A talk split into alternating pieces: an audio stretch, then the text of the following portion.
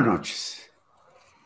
El Centro de Investigación y Docencia Económicas, el célebre CIDE, está siendo sometido por una corriente que yo supongo que está contra el conocimiento de esta cosa que le llaman la 4T o la cuarta transformación, que combate, dice, el pensamiento neoliberal. Y en función de eso, esta institución tan prestigiada, pues ha estado estremecida. Me da mucho gusto por lo mismo platicar con dos de sus alumnos. Ella es Daniela Anaí Cortés y él es Eduardo Muñoz Trejo. Buenas noches, jóvenes. Buenas noches, qué Buenas gusto. noches, Carlos. Gracias por el espacio. No, gracias a ustedes. Eh, tú, Daniela, estás estudiando la licenciatura en qué? Ciencias Políticas y Relaciones Internacionales. Estoy en el séptimo semestre. ¿Y tú, Eduardo? Yo curso el tercer semestre de la maestría en Administración y Políticas Públicas. Órale, órale. Bueno, entiendo que ustedes, como muchos otros de sus compañeros eh, estudiantes, pues están preocupados por lo que está sucediendo en el CIDE. Yo le pido a Daniela que nos sintetice cuál es el problema. Pues ahorita el problema es el director interino que, tenemos. Eh, como estudiantes, pues han pasado como una serie de cosas, pero las últimas y consideramos que más importantes, pues son las destituciones arbitrarias de algunos eh, profesores de, en la institución. En región centro, el, el director fue destituido por, este, por no obedecer y, y el mismo caso eh, de la profesora Catherine Andrews, que pues es muy querida dentro de la institución y citando el motivo de su destitución fue simple rebeldía, ¿no? Que era acatar lo que está estipulado en el CIDE como las normas este, a seguir. Entiendo que Catherine era la directora académica. ¿Estoy bien? Sí, eh, era, es la, era la secretaria académica. Secretaria. Es uno de los... Y el, Sí. y el director interino que fue nombrado por la directora del Consejo Nacional de Ciencia y Tecnología, de donde deriva el presupuesto para el CIDE, eh, este director interino, ¿cómo se llama? Es el doctor Romero Teleache. Romero Yes. Teleache. Sí. Él dice que el alumnado del CIDE ha estado siendo formado en el pensamiento neoliberal. Y tú, Eduardo, ¿qué piensas de esto?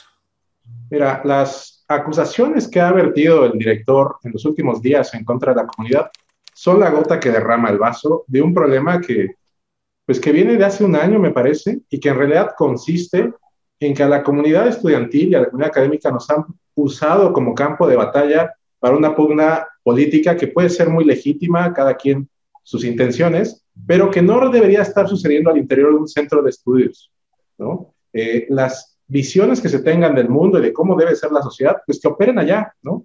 Eh, en las leyes, en las reformas, pero que se permita que quienes estamos adquiriendo conocimiento para servir al país, lo podamos hacer, porque hace un año, ¿no? Hay una desaparición de fideicomisos, entre ellos dos fideicomisos que permitían al, al centro operar con cierta solvencia, eh, son absorbidos, desde luego eran fondos autogenerados, entonces no pueden ser reintegrados del todo a las secretarías, y a la fecha estamos esperando que nos aprueben nuevos reglamentos, pero ese dinero está ahí, ¿no? Guardadito, no se puede ocupar, causando estragos a la institución. Después, en agosto pasado, obligan la renuncia del director que había sido electo, que seguía funciones. Desde CONACID imponen a Romero TLH que desde el día uno...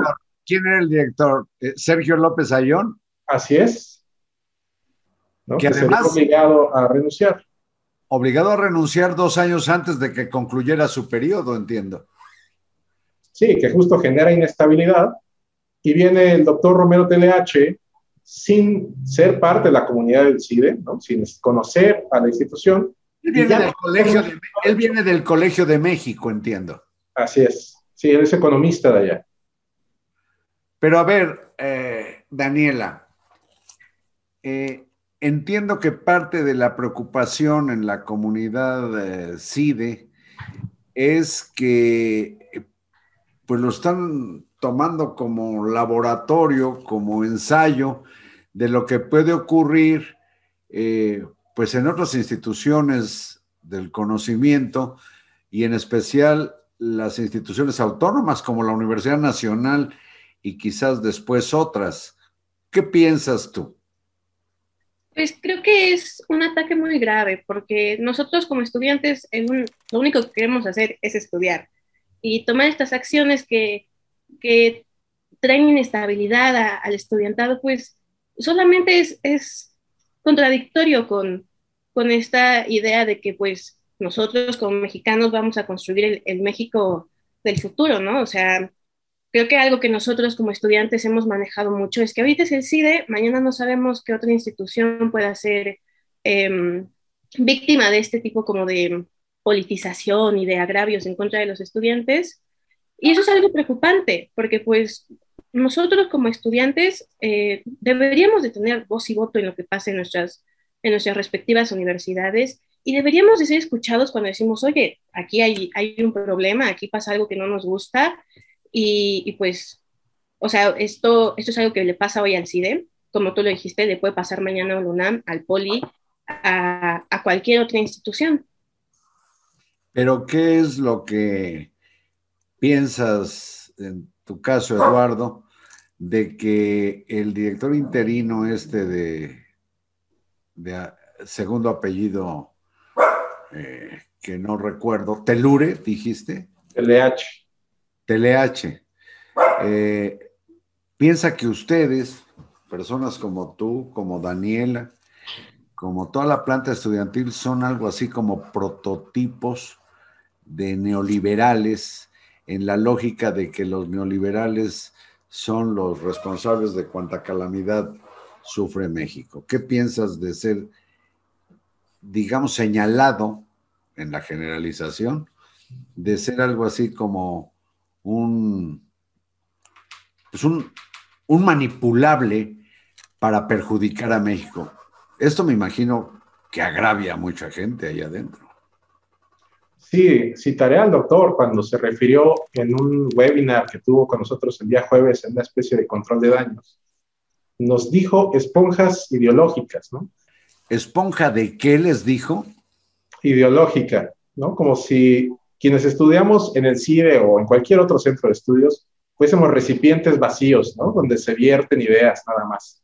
Cuando lo cierto es que todas las personas somos críticas de lo que recibimos. Por eso, pero eso, implica, eso implica que la población estudiantil la califica de idiota.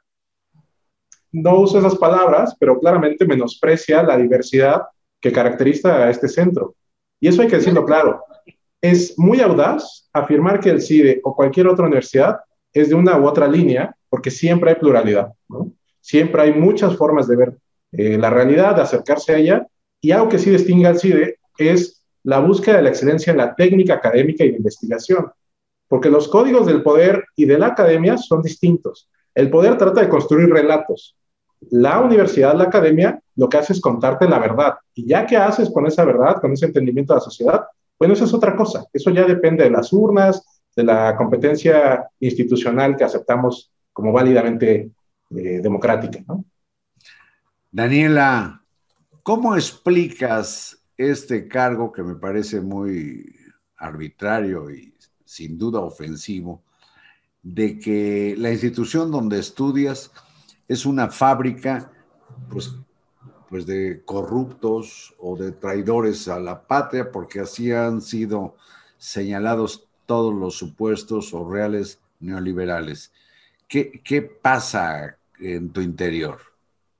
Pues creo que lo primero que uno siente es, es rabia, ¿no? Por, recibir ese tipo de, de estereotipos. Eh, como ya lo dijo Eduardo, el CIDE es sumamente diverso y yo no me considero una esponja de absolutamente nada los, los profesores tendrán sus propias opiniones, pero si el profesorado es diverso, el estudiantado es más diverso. Creo que entre los estudiantes del CIDE eh, varios han, destacado por ser personas que se preocupan por, por México y TLH lo dijo en este webinar. A nosotros no nos interesa nuestro país, pero pues tenemos sin fin de, compañeros y de compañeras que han hecho cosas eh, por este país, que estamos interesados en los problemas eh, que, nos acusan, y no solamente como estudiantes, sino porque pues muchos de nosotros vivimos este tipo de, de problemas y, y no nos, a los estudiantes no se les debería tachar de, que buscan estropear a México, porque pues todo lo contrario, siempre esperamos hacer un cambio positivo.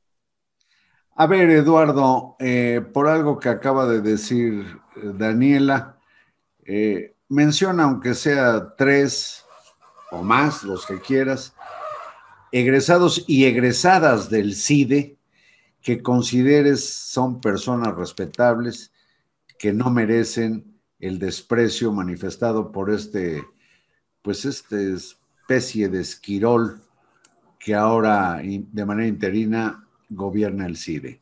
Sería difícil mencionar sin caer en discursos maniqueos, pero hay otras cosas que sí son egresadas de este centro. Por ejemplo, en buena medida, el Sistema Nacional Anticorrupción, ¿no? que estaba empezando a funcionar, que ayudó a sacar al aire muchos problemas del sexenio pasado y que se planteó en muchos sentidos dentro del instituto, ¿no? De nuestra casa de estudios. Qué bueno que mencionas esto porque tienes razón. Mejor que personalizar, con lo cual vendrían interpretaciones y proyecciones de filias y fobias en eh, sujetos y sujetas específicos, pues tareas que, que, que, o grandes pasos que se han gestado sobre todo en este caso en el CIDE como el Sistema Nacional Anticorrupción.